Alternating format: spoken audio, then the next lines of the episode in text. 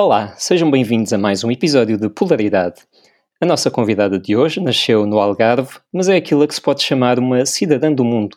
Também se pode dizer que é uma mulher dos sete instrumentos, mas prometo que vou parar com os clichês. Formou-se em farmácia, mas percebeu que não era esse o seu caminho, por isso embarcou numa longa viagem que levou ao empreendedorismo, à antropologia e até à crítica gastronómica. Hoje é aquilo a que chamamos nómada digital. Trabalha remotamente, o que lhe permite conciliar a profissão com a paixão pelas viagens. Faz da criatividade uma ferramenta de trabalho e multiplica-se em projetos, o mais recente dos quais me deixou muito curioso, um agregador de negócios sustentáveis chamado Pegada. Vamos falar disso e de muito mais, porque vale mesmo a pena conhecer a Lígia Gomes.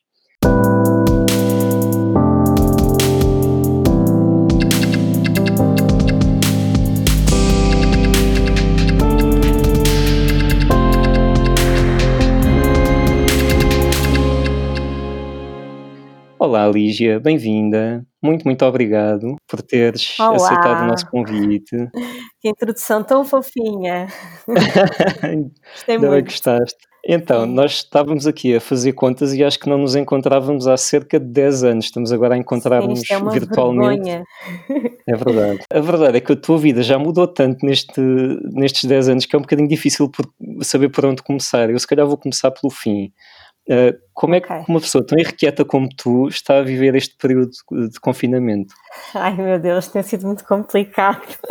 Sim, de facto eu eh, sou um bocadinho hiperativa, eh, gosto muito de vida social e tem sido um bocadinho difícil a parte também de não poder viajar, porque ehm, eu antes de o Covid ser Covid já trabalhava remotamente porque queria viajar mais e agora estou a viajar menos, portanto não tem sido muito fácil, mas para ser eh, honesta, Uh, uma pessoa como eu, também muito imperativa, o que faz também é inventar coisas para fazer. Daí esses uh, novos projetos e coisas que fui fazendo ao longo destes meses, porque há sempre coisas novas para aprender. Um, eu gosto mesmo muito de aprender a fazer coisas novas, e então fui-me reinventando um bocadinho para me esquecer Uhum, que não posso viajar. Também é uma nova oportunidade para fazer coisas diferentes. Exato. Falaste em vida social. Eu sei que tu eh, estiveste agora a participar no Web Summit, que foi mesmo web desta vez, foi virtual. Como é que foi essa experiência Foi. virtual do Web Summit? Então, para mim, para a maior parte das pessoas não, mas para mim eu gostei muito mais, porque acho que depende Uhum. também bastante do objetivo.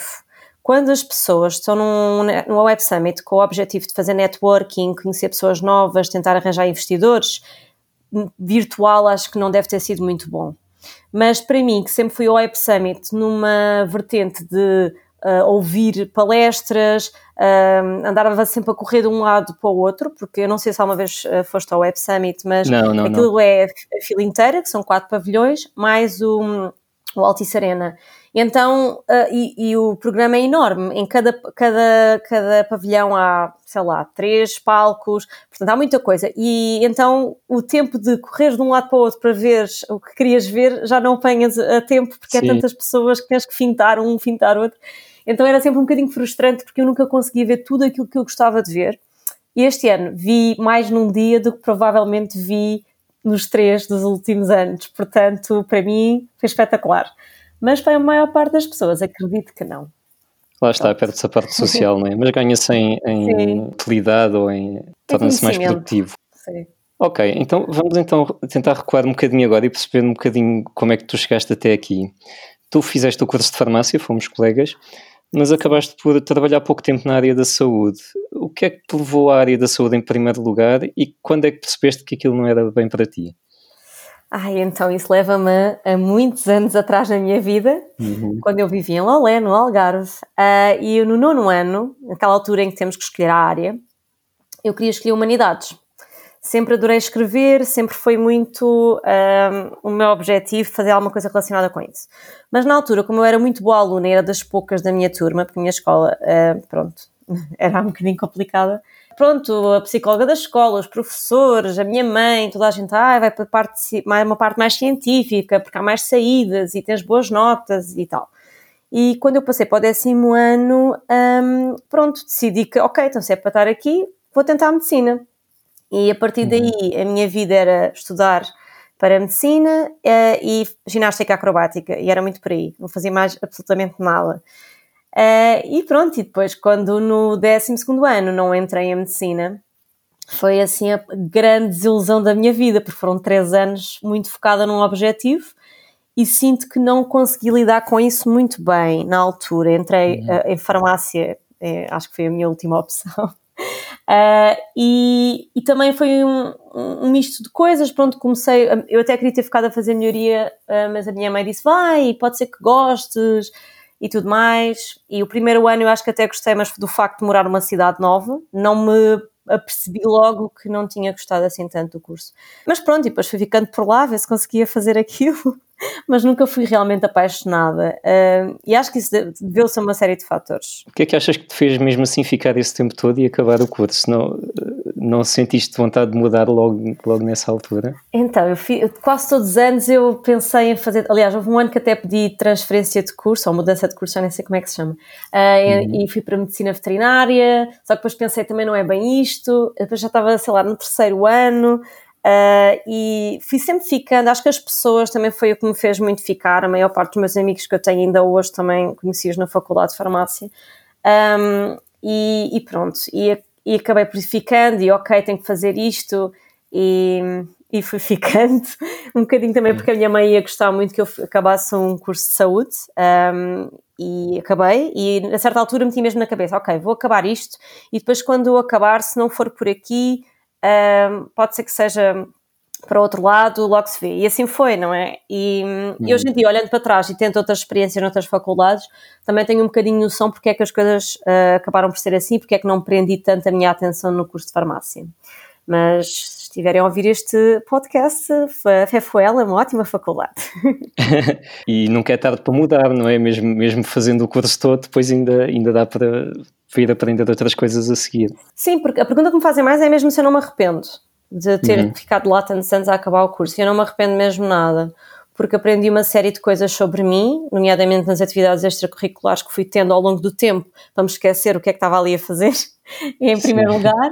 Uh, descobri muitas vertentes em mim que eu acho que se estivesse num curso muito focada no curso não ia descobrir e eu acho que isso foi super importante, para além obviamente das amizades que já mencionei anteriormente.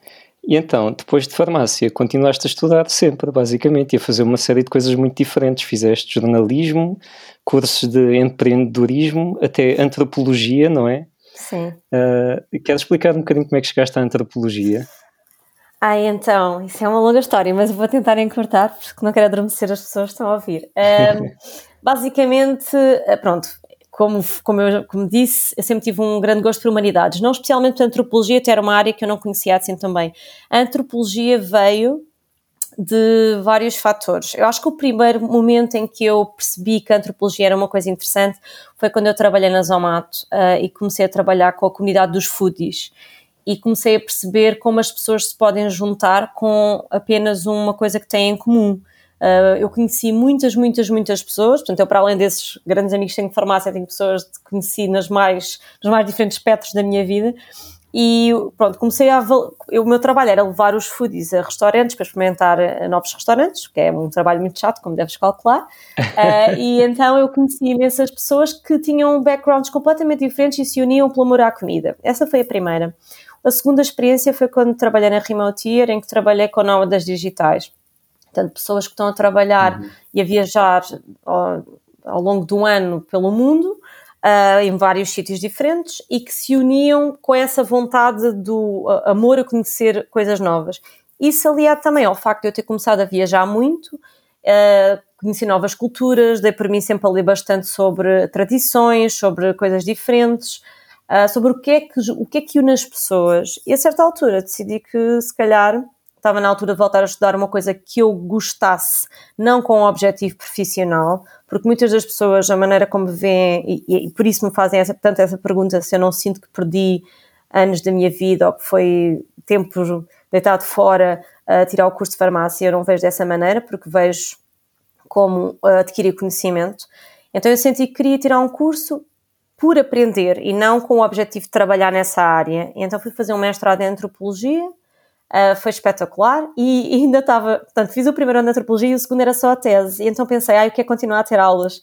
Então inscrevi-me num segundo mestrado aqui no ISEG em Desenvolvimento e Cooperação Internacional e também, pronto, no fundo, em três anos andei a estudar dois cursos ao mesmo tempo e, e foi muito bom, porque aprendi imensa coisa diferente. E, claro. e por isso estudem sempre. Há sempre coisas giras sim, para sim, aprender. Sim. E estudem uma coisa que vocês gostem, sobretudo, não é? Uh, eu ia te perguntar, já tocaste aí num ponto, e eu ia te perguntar justamente foi só mesmo o, gosto e a curiosidade que te motivou a ir procurar essas áreas diferentes? Ou já, havia, já havia aí algum espírito assim mais empreendedor que achava que podias fazer, eh, criar o teu próprio negócio, e buscar um bocadinho essas áreas todas que estavas a aprender?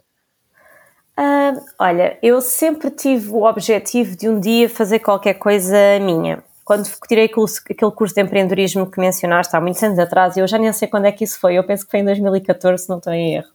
Uh, foi até antes de entrar na Zomat, portanto, a Zomat foi a primeira startup onde eu trabalhei. Antes disso, trabalhei numa agência de, de criatividade. Um, e, e aí, comece, pronto, eu aí comecei a perceber um bocadinho o que é que é criar o próprio negócio. Eu venho de uma família em que todas as pessoas à minha volta tinham o próprio negócio, portanto, na verdade, todos eram okay. patrões de si próprios. E quando eu comecei a trabalhar para outros, uh, comecei a perceber a diferença que era para a vida da minha mãe ou para a vida do meu tio na altura.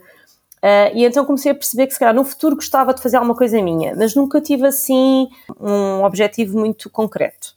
Foi algo que eu, quando, se surgisse, surgia. E as coisas que têm surgido têm sido um bocadinho, às vezes, mais por começar por uma brincadeira ou uma coisa que nós de fazer non-profit e depois acaba por uh, mudar para um negócio. Mas, mas, sim, eu acho que também estar em contato com várias pessoas de nichos diferentes e, e ambientes diferentes faz com que o borbulhar de ideias aconteça e com que o espírito empreendedor uh, exista. Mas, mas a antropologia e este curso que eu tive a tirar são um bocadinho mais teóricos, portanto nunca é assim nada que fosse com esse, com esse objetivo de criar uma coisa minha. Foi mesmo mais aprender, ler sobre coisas okay. diferentes que eu nunca tinha lido. E dessa, dessas diferentes experiências acabaste por criar a tua própria, a tua própria marca, não é? Sim. Uh, marca no sentido de, daquilo que tu, tu, estás a deixar no mundo. Ok, vamos então calhar falar um bocadinho mais de nomadismo digital, já, já andamos aqui a falar um pouco. Tu foste diretora do programa Remote Year uh, em Portugal, que, como estavas a dizer, apoia pessoas que querem trabalhar e viajar ao mesmo tempo, e depois acabaste por tornar uma dessas pessoas. Segundo o que eu percebi, o teu objetivo quando te tornaste nómada foi preocupar-te mais em ter a liberdade de viajar do que propriamente uh, focar-te no, uh, num trabalho específico. Foi assim? Sim, então, eu sou o contrário de, de normal costuma acontecer. Normalmente as pessoas têm uma carreira, querem evoluir na sua carreira e eu simplesmente uh, decidi que queria mudar de estilo de vida. Um, eu andava a trabalhar muitas horas, nos últimos trabalhos que tive, sempre fui uma pessoa muito apaixonada, uh, sempre fui aquela pessoa que uh, tinha que ser muito apaixonada por aquilo que estava a fazer, passava horas e horas e horas a trabalhar, até que certa altura comecei a perceber que estava muito esgotada. E isto ao mesmo tempo que estava a receber todos os meses pessoas que trabalhavam remotamente e que todos os meses mudavam de país uh, e, e, eu continuava a ver as aventuras que eles estavam a ter noutros sítios e eu pensei, e, e, literalmente eu recebi mais de um milhar de pessoas cá em Lisboa durante dois anos e meio Uau. e eu nessa altura pensei, eu quero mesmo ter um trabalho remoto, eu quero ter um, um estilo de vida assim que é, se eu quiser estar aqui estou, se eu quiser de repente amanhã ir para um sítio qualquer e estar lá durante 15 dias a trabalhar de lá um mês, o que seja, posso fazer isso. E na altura, um, obviamente que tinha que fazer uma mudança de carreira no, outra vez, pronto. Uh, já era diretora-geral de uma empresa em Portugal, portanto o passo seguinte, óbvio, seria ser da Europa, do mundo, quiçá, outro planeta, mas eu achei que se calhar o que me interessava mais naquele momento era ter um, um trabalho que permitisse eu ter, que me permitisse ter o estilo de vida que eu gostaria. Foi isso, foi o objetivo, era um trabalho remoto, e isto já foi Sim. muito antes disto tudo deste ano, não é? Toda a gente claro. conheceu o trabalho remoto. Eu ia justamente perguntar se achas que agora com este confinamento e com o facto da maioria das pessoas terem percebido que até nem precisavam de ir ao escritório para trabalhar, achas que, que isto vai ser uma tendência crescente, este nomadismo digital? Não, não sei se tens alguns números, eu suponho que a tendência já, já tenha vindo a aumentar nos últimos anos, mas achas que vai explodir agora, no futuro? Eu espero bem que sim. Então, a minha tese de antropologia uh, foi sobre o nomadismo digital, sobre a comunidade dos nómadas digitais. E foi muito interessante porque durante todo o tempo que eu estive a fazer a tese, as pessoas, quando eu falava sobre este assunto, era tudo assim, como se fosse uma coisa meio de Marte. Uh, ninguém sabia o que era, toda a gente achava super interessante, uhum. mas não conseguiam perceber muito bem. E depois eu entreguei a minha tese em fevereiro e tudo isto aconteceu, não é? Então, quando eu a defendi em maio, de repente o meu tema de tese era assim a coisa mais interessante de sempre. E, claro. e, e, o que é que é diferente? Claro que as pessoas agora associam um trabalho remoto, uh, aliás, cá em Portugal até se usa a expressão teletrabalho, que para mim é assim uma coisa muito estranha, mas uh, o trabalho remoto a estar, em, a estar em casa, se calhar aquela, quem tem filhos ter que cuidar uh, dos miúdos, a escola, todas essas questões que aconteceram este ano. E isso não é o trabalho remoto. O trabalho remoto é poder trabalhar de casa, mas também poder trabalhar de outro sítio qualquer se assim quiser. E se trabalhar em outro sítio qualquer, aí já, já partimos para o nomadismo digital. Se, se fizer disso um estilo de vida. Pronto, são coisas assim um bocadinho diferentes. Mas eu acredito que sim, que vai ser uma tendência. Acho que as pessoas entendem que o tempo que perdiam no trânsito não é necessário, não é também uma coisa que possa ser execuível por todo o tipo de tarefas e por todo o tipo de, de profissões, obviamente, mas na grande maioria dos trabalhos que nós temos hoje em dia é possível sim otimizar o nosso tempo e passar, eh, pronto, utilizar o tempo que perdíamos a, a viajar para o trabalho, se calhar fazer coisas que nos interessam mais. Acho também, pronto, aí também tenho uma opinião muito particular que é, depende também muito da altura da carreira em que estamos, porque hum, se calhar se for muito no início, o contacto, conhecer pessoas novas, estar mais próxima delas é importante, mas cá numa fase uh, um bocadinho mais, não digo tardia, mas um bocadinho com alguns anos de experiência em alguma coisa, já, já fizemos uma série de amigos em vários uh, trabalhos, já aprendemos coisas e aí conseguimos, se calhar, trabalhar um bocadinho melhor sozinhos. Portanto, também tem, tem muitos fatores, mas eu acredito que sim, vai ser uma super tendência. Uh, claro que também depende muito da história familiar de cada pessoa, de cada claro, pessoa, obviamente. possivelmente as pessoas não, não se poderão dar esse luxo mas acho que, mas concordo, terá sem dúvida uh, tendência a crescer. Confessa lá, trabalhar à beira-mar nas Maldivas é tão bom como parece ou há assim alguma desvantagem? Olha, estou nas Maldivas especificamente, eu não sei, mas já quis, mas ainda não fui. Mas um, é assim, não há desvantagem nenhuma, absolutamente. Pelo menos as experiências que eu tive a trabalhar fora e assim em sítios mais paradisíacos. Lembro que por esta altura, ano passado, estava, estava no Camboja, numa ilha que é Koh Hong Salom, e, e pronto, o meu maior medo era a internet lá, mas funcionou tudo muito bem. Um, acho que, pronto, a, a questão é, isto funciona para quem tem uma grande capacidade de adaptação, porque é trabalhar no fuso horário, é trabalhar, dependendo se o nosso horário, por exemplo, o meu horário, o que eu faço é das 9 às 5, horário da Europa, o que quer dizer uhum. que se for para a Ásia vou começar a trabalhar se calhar às 5 da tarde e se calhar vou ter que me adequar uh, onde, é que, onde é que há internet naquele sítio onde estou a ficar. Um, portanto, há uma série de coisas que, que temos que, que perceber.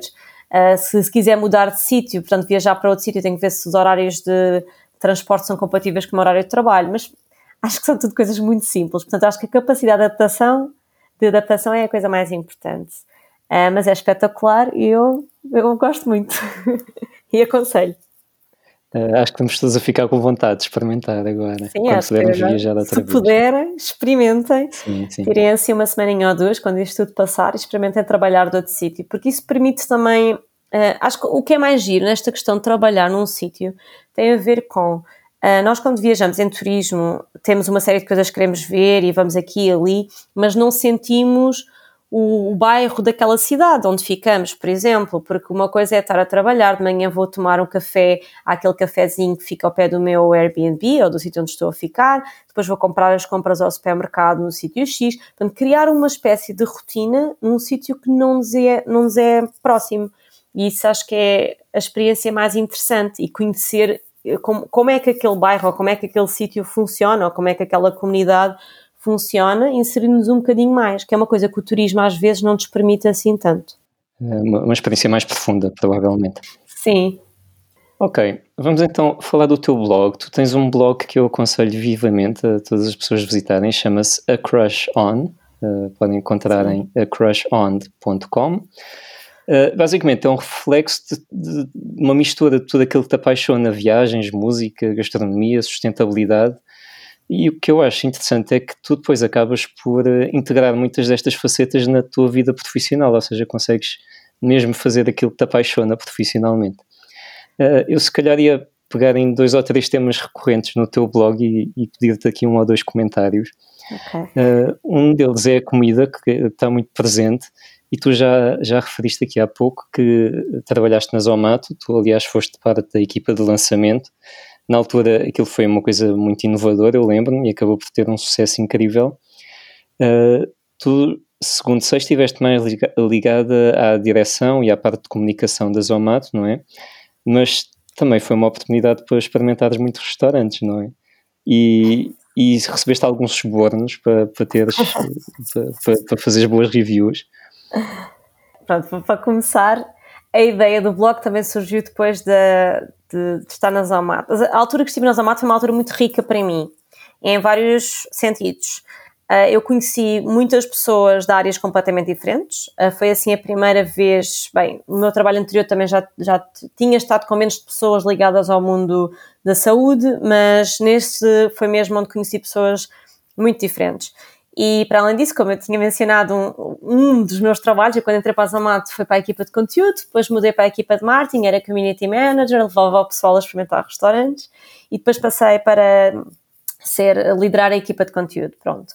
E, e, nunca recebi subornos, até porque nós, trabalhando na Zomato, não podíamos escrever reviews, porque não era assim muito ético, mas efetivamente, depois de eu começar a escrever o meu blog, depois de sair da Zomato, depois de começar a, a, passar para o outro lado, né, passar a ser a, a foodie, uh, e aí sim, aí comecei a escrever imensas coisas, uh, e, e, foi mesmo muito interessante. Eu gosto mesmo muito de comida, acho que a comida junta duas coisas que eu acho muito importantes. Para já, para nós, na cultura portuguesa, o momento da refeição é um momento super importante. Há poucos, quer dizer, não, há algumas, mas assim, culturas mais próximas, onde se perca tanto tempo à mesa, é, é muito, é, é, muito pouco. Normalmente em Portugal, é verdade, Espanha... É posso confirmar. É, não é? Pronto, o resto da Europa não é tanto assim, ou mesmo os Estados Unidos, eu trabalhei muito com o pessoal dos Estados Unidos quando estava na Remote e a refeição, sempre um almoço é uma coisa rápida, é para despachar, e nós não, é ali horas e tal. Pronto, e depois é, a, a comida, para mim, um, e agora vou ser horrível porque quem ouvir isto vai achar que eu sou uma péssima portuguesa, mas a comida portuguesa, por exemplo, não é das minhas favoritas. Eu gosto mesmo uhum. muito de comidas do mundo porque acho que isso alia bastante as duas coisas que eu gosto, as viagens um, e pronto, e experimentar coisas novas. Eu sempre que vou a um sítio experimento sempre todos os pratos possíveis uh, para tentar perceber todos os sabores. Recentemente comecei a tentar, agora com a quarentena, acho que toda a gente começou a, ficar a cozinhar mais, comecei a cozinhar sim, mais sim. e a tentar cozinhar esse tipo de coisas. Um, e pronto, e, e, acho que é assim uma das coisas. Eu acho que às, às vezes quase, quase, que eu decido uma. Eu nem tenho nada decidido para a minha viagem, só sei que quero ir comer ali, ali, ali. E o resto acontece. Tens algum país preferido em termos de comida? Ah, isso é muito difícil, mas é assim, eu sou apaixonada por comida asiática, mas é assim uma coisa, e eu adorei uh, Myanmar por várias razões, e na gastronomia foi interessante porque eu não fazia ideia o que é que ia lá encontrar em termos de gastronomia. E é uma grande mistura entre a comida tailandesa, pronto, o que nós conhecemos aqui como comida tailandesa e comida indiana. Há ali uma, muitas misturas e também uns, um, uns apontamentos também da China, porque Myanmar está ali um bocadinho no meio. E então foi assim um país que eu, onde eu fui que foi muito rico em termos de gastronomia. Pronto, e Índia também okay. é assim uma coisa extraordinária. Ok, outro tema que aparece muito no teu blog é a música. Eu sempre me lembro de ti muito ligado à música, és uma grande fã de festivais de música, que imagino que ainda continuas a ser. Sim. Alguma vez imaginaste fazer eh, algo ligado à música mais profissionalmente? Então, eu adorava, só que uh, os meus pais, quando me fizeram, não me deram o gene de, de dotes musicais. Pronto. Eu, como sabes, fiz, fazia parte da tuna da nossa faculdade. Sim, sim Uh, e eu era uh, responsável pelo entretenimento, portanto, era pandeireta e estandarte, eu não, propriamente não, não, posso dizer que tocava. Eu, quando era miúda, ainda toquei acordeão, que ainda era assim uma coisa que eu conseguia tocar mais ou menos. Até não era má, quando cheguei à tuna não contei a ninguém, porque isso ia implicar uh, depois ter que carregar o acordeão de um lado para o outro. Então não contei a ninguém, só uns anos mais tarde é que elas descobriram que eu sabia tocar acordeão. Portanto, dediquei-me à pandeireta e ao estandarte, porque também era um bocadinho a ligação com a ginástica acrobática, uma coisa mais de que eu, que eu poderia utilizar os meus dotes de ginástica. E, e, eu nunca fui muito boa no ritmo, por exemplo, eu era pandeireta, mas eu era péssima, péssima no ritmo. E eu tenho muita pena, é assim daquelas coisas que eu tenho mesmo pena é de não ser boa um, em nenhum instrumento. Já tentei viola, pronto, tudo. Agora, houve uma altura que eu ainda pensei começar a tentar aprender a ser DJ, porque pensei que pronto, uhum. pode ser que assim eu consiga fazer alguma coisa na área da música. Uh, também me passou pela cabeça organizar festivais, Uh, e sim, eu adoro música. Eu houve uma altura que ia a todos os festivais e mais alguns que existissem no verão. Eu lembro que houve um verão que eu só tive, sei lá, acho que duas semanas sim, festivais ou uma coisa assim. Um, pronto, este ano acho que foi das coisas que me fez mais confusão. Fizeste essa pergunta há bocado. Uh, eu acho que foi mesmo não ter nenhum festival de verão, é assim uma coisa que eu gostava mesmo muito. E a música é uma coisa que está mesmo muito presente. Eu, quando, até quando estava na Faculdade de Farmácia, era responsável pelo núcleo de rádio da faculdade, não sei se te recordas. Sim, e, claro, claro. E pronto, sim, a música é assim uma coisa mesmo muito importante para mim. Sinto que nos últimos anos não tenho tido tanto, não sei se é tempo ou se tenho estado com o foco noutras coisas para descobrir tanta música nova como fazia antes. Uh, eu antes era assim viciada em procurar novas bandas, novas coisas. Era sempre aquela pessoa que já conhecia, que fazia aquela coisa assim um bocado chata que as pessoas detestam, que é ah, já viste isso? Ah, claro, isso é três meses, há três meses que eu já conheço essa banda. Uh, pronto, agora já não faço isso, já sou uma pessoa mais crescida. Mas, mas pronto, sinto que não tenho tido tanto tempo para me dedicar a procurar música nova como tinha antes, mas adoro. E estou a desejar que o próximo ano venha e que já hajam festivais para poder matar a saudade. Sim, acho um que estamos todos a, a, ressacar com, com esta falta de, de festivais, eu também, também sinto isso. Sim. Ok, outro tema que é muito forte no teu blog, que, uh, diria se calhar mais forte, são as viagens, obviamente, já temos estado aqui a falar, a, a, falar disso. Já estiveste em, 60, em mais de 60 países, tens descrições Sim. muito, muito boas de, de, viagens no teu blog. Uh, eu tenho muita curiosidade em relação à viagem do Transiberiano, que é uma que eu também gostava muito, ah. muito de fazer. Queres falar um bocadinho sobre isso? É, é uma viagem violenta por ser uh, tanto tempo de, de comboio não é mais, se calhar, uma viagem interior do que propriamente exterior? Então, olha, eu, essa viagem foi assim das coisas mais maravilhosas que eu já fiz. Mas se calhar é a minha veia já antropóloga a falar, porque eu, o que eu adorei no Transiberiano foi a vida do comboio. É assim, adorei hum. parar e ver, obviamente. Nós, nós fizemos um percurso um bocadinho diferente do habitual. Normalmente uh, as pessoas começam muito por uh, Moscovo, ou por esta parte aqui mais perto da Rússia, e depois uh, há vários percursos que se podem fazer. Uh, nós fizemos, um, um, já começámos ao contrário, e decidimos fazer o percurso que começa na China. Portanto, passámos China, Mongólia e depois uh, a Sibéria até, até Moscou. E, e, foi assim uma coisa comprada assim meio em cima da hora, comprámos o voo de ida para a China à volta de Moscou e não comprámos o, o bilhete de Transiberiano. Nós fomos comprando à medida que íamos andando. E fizemos ainda outra coisa, que eh, essa parte eu descrevi muito no meu blog. E eu adoro o facto de estás a falar muito do meu blog, mas eu não tenho escrito quase nada nos últimos anos e fico super triste porque eu adoro escrever, mas não tenho tido mesmo muito tempo e depois também sou um bocadinho crítica comigo quando escrevo e, e acabo por demorar muito tempo a, escrever. Uhum. Mas em relação ao Transiberiano, o que nós, nós fizemos algumas partes diferentes, por exemplo, a parte de passar as fronteiras, como eram, um eram percursos de comboio mais caros, nós fizemos de autocarro. Assim, de umas maneiras okay. uh, muito aventureiras, que eu cada vez que penso nelas só penso. Eu, eu e essa minha amiga, que é a médica, a Anabela, nós metemos em cada aventura que nós olhamos para trás e pensamos, isto podia ter corrido tão mal.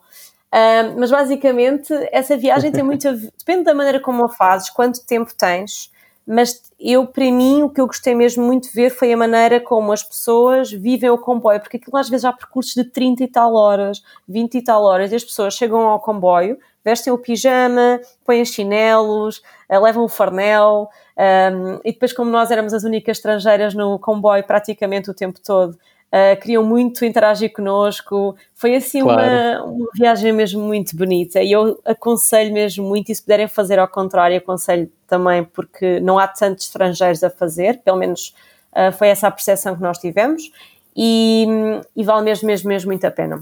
Boa dica. E essa. eu fiz um tempo recorde, portanto tentem passar mais tempo se puderem. Fizeste em quanto tempo? Eu fiz em duas semanas. Não okay. é suficiente. Uh, eu diria uhum no mínimo um mês. Era o, que eu gostaria de fazer novamente. Ok.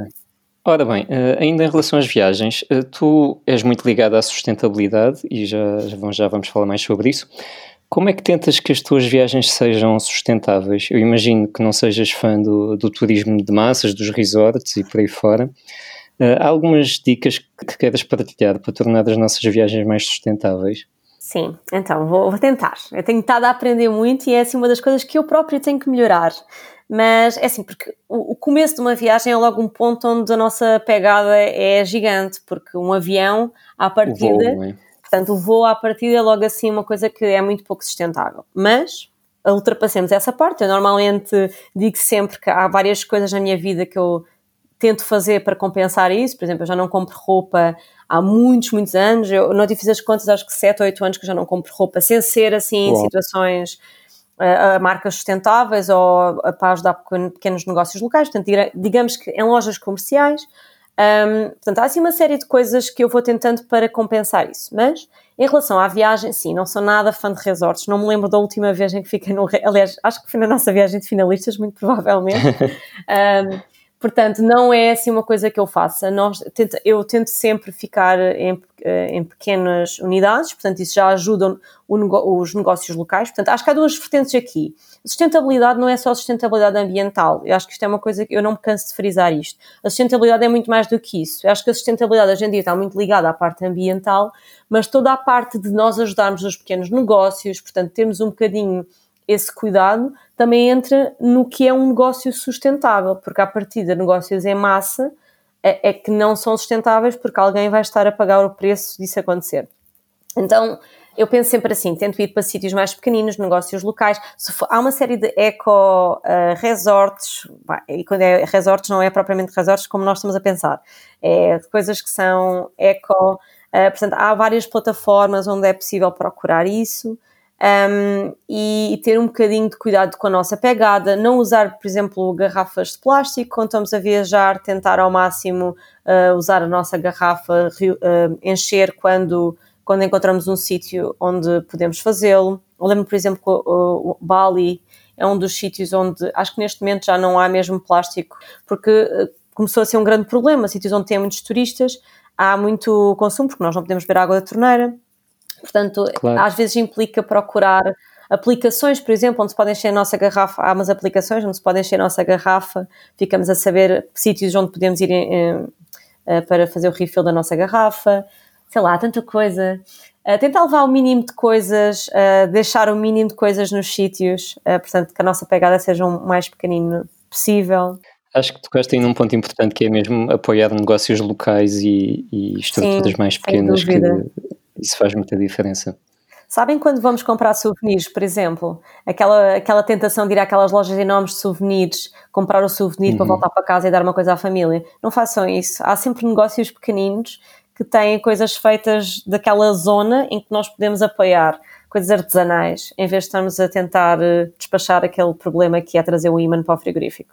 Sim, já referiste aí que ainda em relação à sustentabilidade que não compras roupa há muitos anos, essa vertente de roupa sustentável é um, uma coisa que eu acho ainda difícil. Uh, é muito difícil fugir ao, ao Made in Bangladesh, não é? O que é que aconselharias a alguém que quer começar a consumir, especialmente roupa, de maneira mais consciente? Para além de comprar menos, uh, obviamente. Eu, então, há várias coisas. Primeiro é comprar menos, depois há várias feiras de trocas onde se pode trocar coisas que nós temos que até estão boas, mas simplesmente não gostamos delas ou não, não queremos usar. Uh, portanto, há essa hipótese. Há as lojas de segunda mão, que são coisas que já estão no circuito, elas já existem, já estão lá, portanto, não foram feitas para nós, portanto, estão ali, alguém já usou. Há muito estigma em relação à, à segunda mão e acho que é uma coisa que, sim, sim. que se deve ultrapassar. Hoje em dia também há uma série de aplicações, páginas no Instagram onde podemos vender o nosso guarda-roupa, portanto, os excedentes que temos, ganhar alguma coisa com isso para depois podermos investir nas nossas um, roupas. Há uma newsletter que eu subscrevo que é muito boa, que eu acho que se chama The Good Trade, um, ou Good On You, acho que é Good On You. É uma aplicação até que dá para ver a, a, a quão sustentável é a X marca, portanto, aquelas marcas mais conhecidas. E depois há uma série de marcas pequeninas que estão a aparecer agora. São todas muito caras, é verdade, porque lá está, se são caras e as outras são baratas, alguém tem que pagar. Há aqui um é? problema, há aqui um problema e temos de estar sempre a pensar, e eu acho que isso é a coisa mais difícil, é quando uma pessoa está a comprar uma peça de roupa, pensar quem fez esta peça de roupa. Portanto, se esta peça custa 10 euros, eh, quanto é que a pessoa que fez esta peça ganhou? E eu acho que é uma questão de direitos humanos. Eu acho que a moda também tem, toca aqui nesta questão dos direitos humanos e que é importante nós pensarmos nisso. Eu sei que é muito mais fácil comprar e não pensar nisso. Uh, eu sou muito chatinha e as pessoas à minha volta odeiam-me porque eu estou sempre com estas coisas, mas acho que implica muita pesquisa, não vou mentir. Não dá para fazer compra de impulso, uh, é preciso perceber o que é que nós estamos a comprar um, para ser sustentável e dar trabalho. Mas acho que há boas influencers, uh, malta no Instagram que escreve, pronto, escreve sobre isso, pesquisem uh, aos poucos, não se tem que fazer as mudanças drásticas. não sou apologista do extremismo, porque acho que quando somos muito extremos em relação a uma coisa, depois não funciona. por isso, vão fazendo pequenas mudanças aos poucos. Se tiverem que comprar um casaco, uma saia, umas calças, escolham uma dessas peças para tentar que seja sustentável. Isso já ajuda se todos tentarmos um bocadinho, vamos chegar lá. Normalmente é, é o que eu digo. Uh, e então, esta paixão pela sustentabilidade deu origem agora muito recentemente a um projeto novo que se chama Pegada, não é? Uh, podem encontrá-lo, o site já foi lançado, podem encontrar em www.pegada.com eh, e Pegada escrito com dois Gs e é basicamente um agregador de negócios sustentáveis, ou seja, é assim uma espécie de Zomato, mas agora para a sustentabilidade, não é? Exatamente. Queres explicar-nos a, a, ideia? Sim, a ideia até surgiu de uma rapariga que é a Marta Cerqueira, que ela escreve sobre sustentabilidade para a MAG. Eu e a Marta conhecemos através do Instagram, começámos a trabalhar juntas neste projeto, ainda não nos conhecíamos fisicamente, portanto foi este ano, uh, e então já, já nos vimos duas vezes ao vivo, e lançámos este projeto e está inserido num, num, num bootcamp que é o Woman for Climate, portanto nós estamos a participar para ver se conseguimos ganhar pronto, algum investimento para este projeto. Então já lançámos o site. Agora, neste momento, o que nós temos no site é Uh, temos listadas as lojas a granel, as lojas que têm produtos ecológicos, restaurantes que são sustentáveis, que não é muito fácil, uh, não foi muito fácil escolher os critérios para isso hotéis e roupa, e roupa, roupa em segunda mão, para já. Nós temos as lojas em Lisboa, portanto, tivemos começar por um sítio, começámos por Lisboa, um, estão lá. Portanto, a Zomato do Sustentável em Lisboa está lá. Depois temos algumas dicas, uhum. temos uma parte de blog com dicas sobre sustentabilidade. A nossa ideia é que dê para quem está a começar, mas também para quem já está numa fase muito um, avançada na sua rota da sustentabilidade. Portanto, a nossa ideia é conseguir criar conteúdos que cheguem a todas as pessoas. Portanto, para algumas pessoas, se calhar neste momento andar com um saco de pano e uma garrafa reutilizável é, uma, é um passo novo nas suas vidas, mas há pessoas que já estão a pensar como é que vão fazer para que a sua eletricidade, para que possam diminuir mais a sua pegada de, de carbono. Portanto, há, há, pessoas em diferentes fases e, e queremos ter isso em consideração. E depois também temos lá os eventos uh, sobre a sustentabilidade que estão a acontecer. Por exemplo, os mercadinhos de trocas, como eu falei antes. Um, a nossa ideia é que nos próximos tempos consigamos também lançar o resto do país e também o online, porque uma coisa que aconteceu agora na quarentena foi uma série de marcas novas que surgiram online e acho que isso é o futuro. Eu não sei, e pronto, eu sou super claro. defensora do trabalho remoto e do estar remoto, portanto teria que ter. Um, a ideia também brevemente é ter uma parte do, de, em que possam fazer login, ter um perfil para guardar as coisas que encontram e gostam, portanto esse tipo de coisas assim. Estamos a construir aos poucos e estou super contente. Lançámos que há dois dias atrás, há três, e vamos ver no que é que isto vai dar. Uh, estamos muito expectantes com o futuro. Tenho a certeza que vai ajudar muita gente e vai ter muito sucesso. Estavas, a dizer que ser sustentável dá trabalho, este site ajuda um bocadinho a facilitar esse trabalho às pessoas, não é? Eh, faz-lhes a papinha toda para saberem onde é que, tem, onde é que podem encontrar eh, negócios Sim. sustentáveis. Até porque era difícil, é um bocadinho a mesma pergunta que, que fizeste antes sobre como procurar a roupa sustentável. As pessoas não, não sabem muito bem, se calhar há, quem vive perto de uma loja a granel tem noção que ela existe lá, mas quem se calhar vive três ruas ou quatro acima não faz a mínima ideia que não está assim tão longe. Então eh, é um bocadinho para ser mais fácil que as pessoas façam essa mudança. No fundo, queremos ser um motor de mudança. Quando tiveres o pegada Viena, eu depois vou, vou ser o utilizador assíduo. Espero bem que sim. E que seja sim. breve. Voltando ao blog, tu tens uma, uma secção muito engraçada que se chama Sonhos, onde tens experiências de viagens que, que já foste riscando algumas, que vais riscando à medida que realizas. se a pandemia acabasse amanhã, qual era assim o próximo sonho que tu ias já realizar a correr? Olha, eu. Um, bem, essa lista nem sequer está muito atualizada, porque se eu escrevesse tudo o que eu tenho descoberto que quero ver, não acabava. Mas eu por acaso tenho. Uh, há dois sítios onde eu quero ir assim que a pandemia uh, acalmar, porque sinto que nem toda a gente vai viajar logo. Uh, então quero aproveitar para ir a sítios que normalmente são muito turísticos e que agora tiveram um bocadinho parados. Portanto, um, quero muito ir ao Peru, e quero muito ir à Tailândia, que são dois sítios que normalmente são clichê, toda a gente já foi, eu ainda não fui, uhum. já fui a sítios mais, já fui a Madagascar, já fui a sítios, sítios um bocadinho mais diferentes e não fui a esses dois e quero muito ir porque quero ver se, a, se ainda consigo apanhar aquilo com menos massas, não é? Com menos turismo sim, de massa. Sim, sim, e depois sim, depois a, a ideia será uh, se calhar fazer mais alguns países na Ásia que me faltam, porque eu sou mesmo muito apaixonada pela Ásia. E, e, há, e tenho uma pancada enorme. Há um sítio que eu quero imenso ir, que é uh, Vanuatu e Palau. Uhum. Palau, até por ser muito sustentável. Uh, e por serem sítios assim completamente fora, e quero muito lá e ver o que é que se passa lá. Sim, e convém ir antes das ilhas desaparecerem, desaparecerem uh, engolidas pois, mar, é? Mais um detalhe Sim. relevante. Ok, tu falas muito em impacto positivo e temos falado muito disso aqui. Se tivesses que destacar um aspecto em que a tua vida e as tuas escolhas têm um impacto positivo no mundo, qual é que seria? Só um? Ui, só um. Sei lá. Não sei, eu, eu acho que são pequenas coisas que eu vou tentando fazer que tenham mínimo. Por exemplo, o facto de eu tentar minimizar o uso de plástico cá em casa, eu só uso shampoo sólido, amaciador sólido uh, não comprar roupa porque não quer que ninguém seja escravizado no momento em que está a fazer essa peça de roupa. Eu acho que são tudo pequenas coisinhas que eu vou fazendo para ajudar, não, não, não consigo dizer só um. Eu, eu, sou uma pessoa de muitas causas, não tenho aquela coisa de ter uma causa e defendê-la imenso, mas tenho, sou uma pessoa que, que acredita muito que todos nós temos o poder de mudança e de fazer com que as coisas melhorem. Acho que um, um, uma coisa que me toca muito é a questão de, dos refugiados e de ver seres humanos que têm mais acesso à educação do que outros. Acho que todas as pessoas no mundo deveriam ter acesso.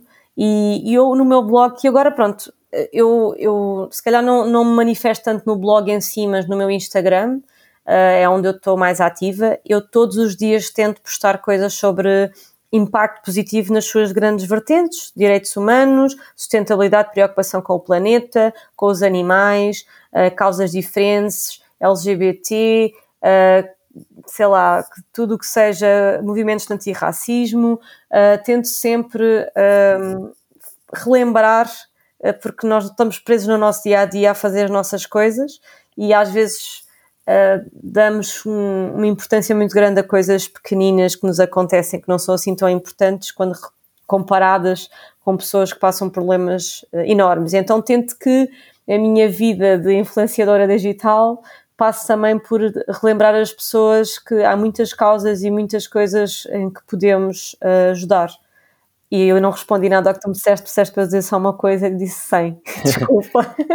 Não, uh, mas acho que fazer um bocadinho de muitas coisas é, se calhar é mais importante do que fazer só uma grande, portanto acho que foi uma boa resposta. Sim, eu acho que é mesmo por aí. Uh, Lígia, muito, muito obrigado por teres vindo, gostei muito de falar contigo. Podem seguir a Lígia no Instagram, em A Crush On, onde podem encontrar estas dicas todas de sustentabilidade e também a, a tua cadelinha Alma, que é muito, muito gira. Pois é, a minha querida Alma. Uh, podem seguir no teu blog, acrushon.com e visitem o site do projeto Pegada, www.pegada.com, pegada com dois Gs. Nós vamos deixar os links todos na descrição do episódio e espero voltar a ver-te em breve. E já agora posso acrescentar uma coisa? Sim, já que diz, estamos diz. aqui numa data promoção. Uh, houve outro projeto que eu também fiz durante a quarentena que pode ter interesse para quem está a ouvir este podcast. Sim. Hum, eu, durante a quarentena, fiz um site com todas as ferramentas para, portanto, job boards e sítios onde encontrar trabalho remoto. Portanto, se é uma coisa que vocês gostariam de fazer, uh, uh, era continuar em trabalho remoto depois da pandemia e se a situação em que estão agora não, não permite ou se é uma coisa que gostavam de mudar. Chama-se Work from Neptune portanto é www.workfromneptune.com e tenho lá uma série de ferramentas para tentar encontrar trabalho remoto, caso isso vos interesse. E Henrique, muito, muito obrigada pelo, pelo convite. Gostei muito de estar aqui a conversar um bocadinho contigo. Ora, essa foi um prazer. Nós vamos deixar estes links todos na, na descrição, portanto, uh, façam o favor de seguir e de serem também um bocadinho mais sustentáveis pouco a pouco. Quanto a nós, sigam-nos no Instagram, Polaridade Podcast, falem connosco através do e-mail polaridadepodcast.gmail.com e voltamos a encontrar-nos daqui a uma semana. Adeus!